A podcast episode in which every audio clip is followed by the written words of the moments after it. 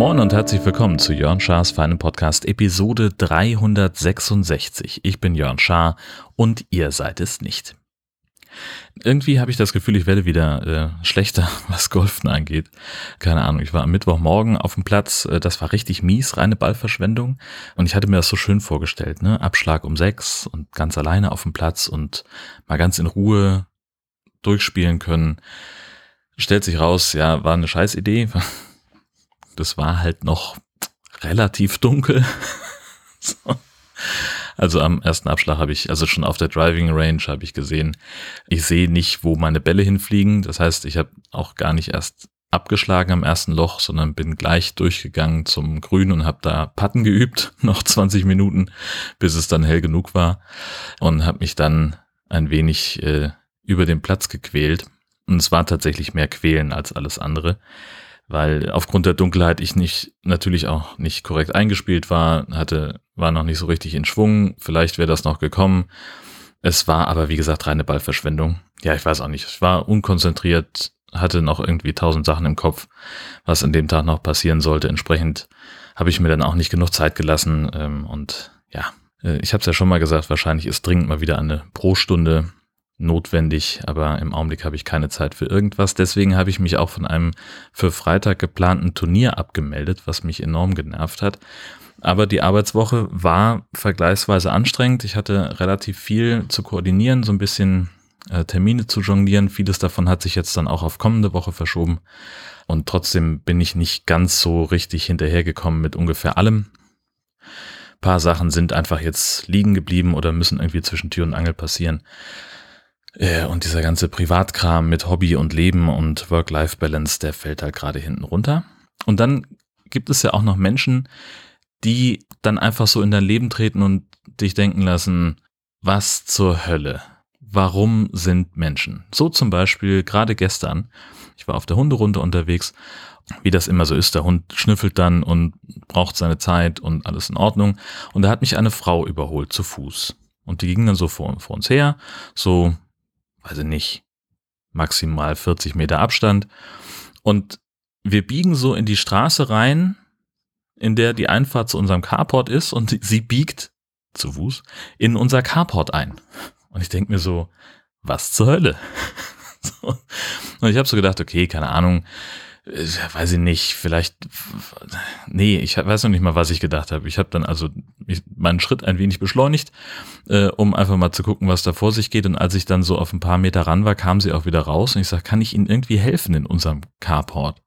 Nee, sagt sie, ich habe nur mal den Rasenmäher so ein bisschen hin und her bewegt. Ich sag, was haben Sie gemacht? Ja, ich mähe sogar einen Rasen. Ein Rasenmäher stand halt auf der anderen Seite vom Zaun. Sie hat halt offenbar über den Zaun gegriffen äh, und den Rasenmäher bewegt, weil sie gern Rasen mäht. Und die wirkte jetzt nicht, als wäre sie irgendwie, irgendwie eingeschränkt oder sowas. Äh, sie hatte halt Lust, Rasen zu mähen. Und echt, also da stehst du echt davor. Naja, gut. Andere Geschichte, auch diese Woche passiert. Ich hatte einen Termin im Rathaus, weil ich ein Führungszeugnis brauchte. Und das ist eigentlich relativ komfortabel. Man kann äh, online Termine machen, man kann auch gleich angeben, was hat man denn vor, was so hin und her. Da steht dann auch, bringen Sie bitte das und das und das und das mit. Äh, und dann kriegst du eine Mail. Hier ist dann die Wartemarkennummer für deinen Termin. So, jetzt saß ich also, wie üblich, ein paar Minuten früher schon im Wartebereich und dann sah ich also da eine ältere Dame, äh, die sichtlich überfordert war mit allem. Ähm, die also von Tür zu Tür ging und irgendwie offenbar auch schlechte Laune hatte habe ich also meine Hilfe angeboten, gesagt, ob ich ihr mit den Wartemarken helfen könnte und sie hat mich direkt angepöbelt. Sie wollte jetzt nicht irgendwie eine halbe Stunde warten, ich will nur was fragen. So, sie hatte offenbar irgendwie eine Tasche verloren und wollte fragen, ob die abgegeben ist. Sag ich, ja, dann müssen Sie trotzdem hier eine Wartemarke haben, hier an einem Automaten. Ich soll ich Ihnen zeigen, wie das geht? Nein, das ist doch scheiße, habe ich keinen Bock drauf.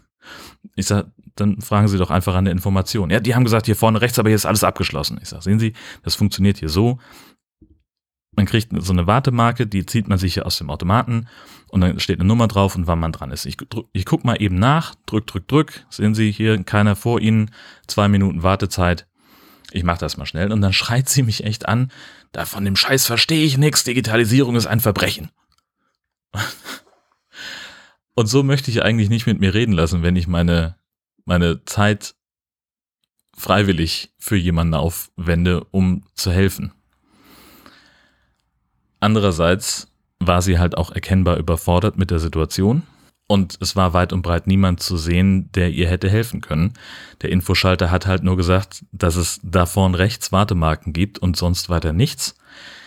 Ich finde, die Mitarbeiterin dort hätte den Unterstützungsbedarf erkennen und bearbeiten sollen. Ich weiß nicht, was die stattdessen gemacht hat. Die sitzt ja nicht einfach nur da, da ist ja auch Telefonzentrale und sowas. Aber an dem Tag war halt auch einfach mal nichts los.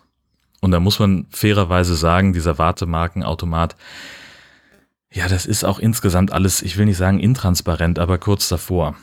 Also ich hatte ja schon eine Wartemarke und ich bin da selber dran vorbeigelaufen und habe den auf den dritten Blick gesehen, obwohl ich danach Ausschau gehalten habe, weil ich zuerst dachte, ich müsste da nochmal irgendwie hin und meine Nummer bestätigen. Stellt sich raus, nein, die Nummer aus der E-Mail ist relevant für den Aufruf.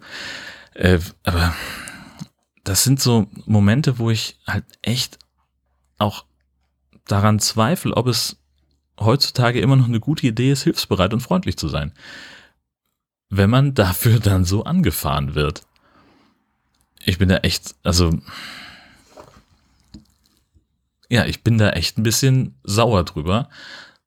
Sowohl auf die Reaktion dieser Dame, weil es halt echt keinen Grund gab, mich so anzupöbeln, weil ich ja offensichtlich nicht irgendwie was damit zu tun hat. Das habe ich ja auch dreimal gesagt, dass ich nichts mit dem Rathaus zu tun habe, sondern genauso warte wie sie auch. Und dass ich jetzt einfach so nett bin, um ihr hier mal durchzuhelfen.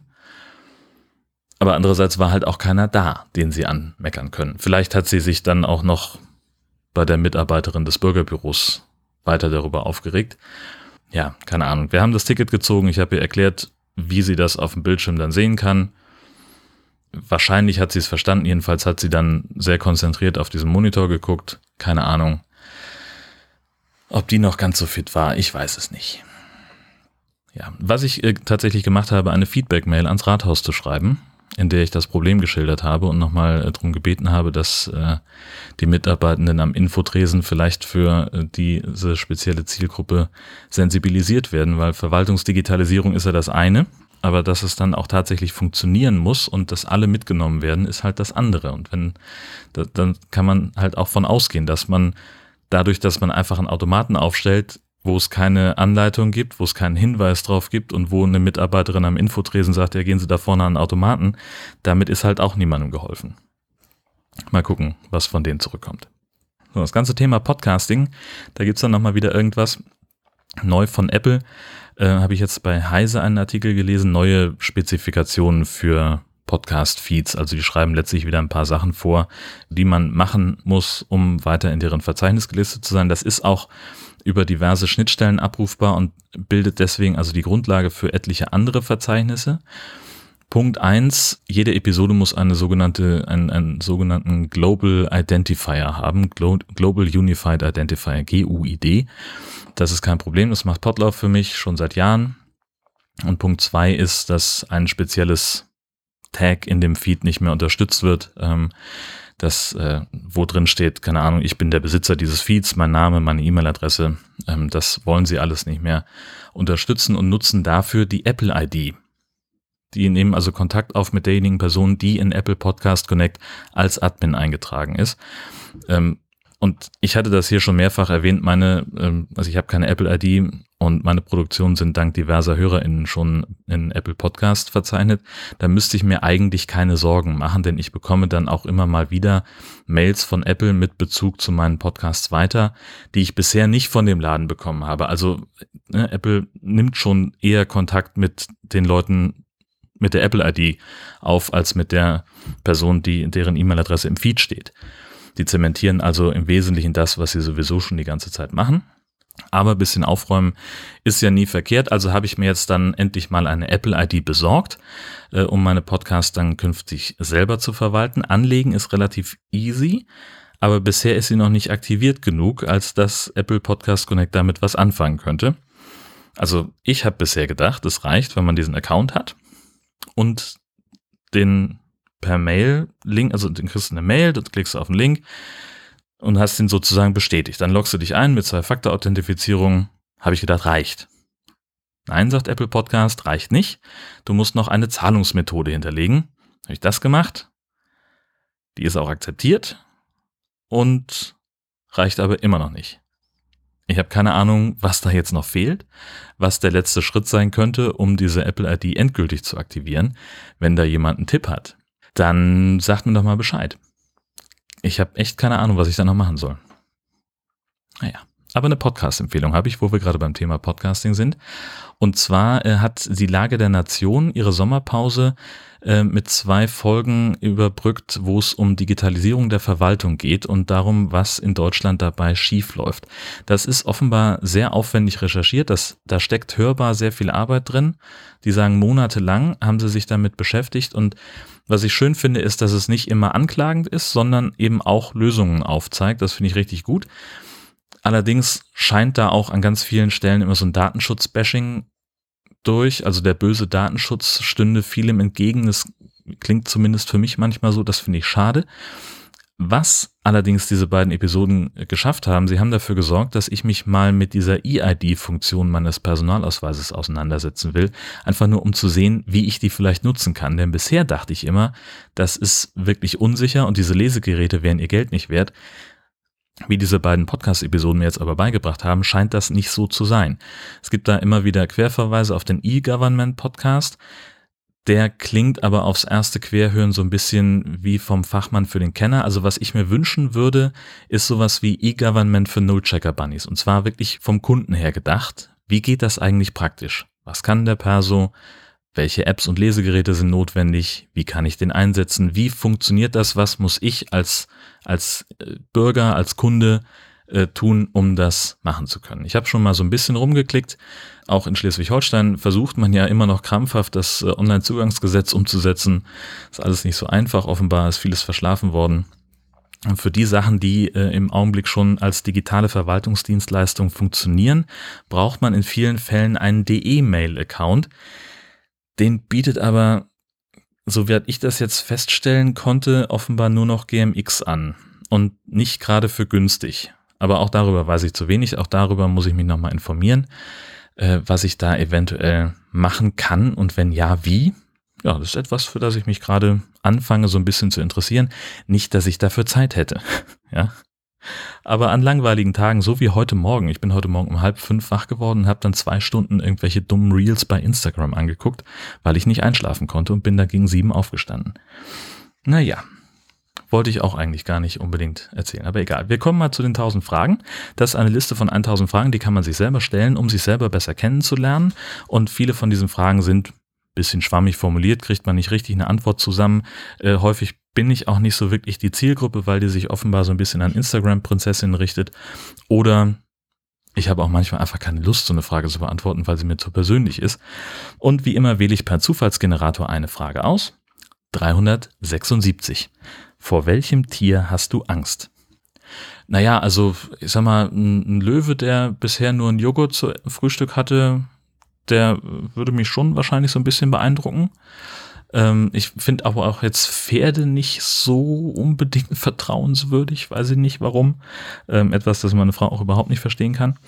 Ähm, ja, und also halt im Prinzip alles, was, was größer ist als ich. Ein Freund von mir hat mal gesagt, er hat Angst vor allem, was er nicht mit bloßen Händen selber töten kann. Finde ich ein bisschen drüber. Aber naja, bei mir sind es, glaube ich, hungrige Löwen und Pferde. Warum auch immer. 764. Bist du impulsiv? Ähm, häufig genug nicht. Ähm, außer wenn es darum geht, irgendwelche unnützen Dinge zu kaufen. Dann schon manchmal. Impulskäufe, voll mein Ding. Ja, eindeutig. 259. Würdest du gern zum anderen Geschlecht gehören? Da kann ich eindeutig sagen, nein.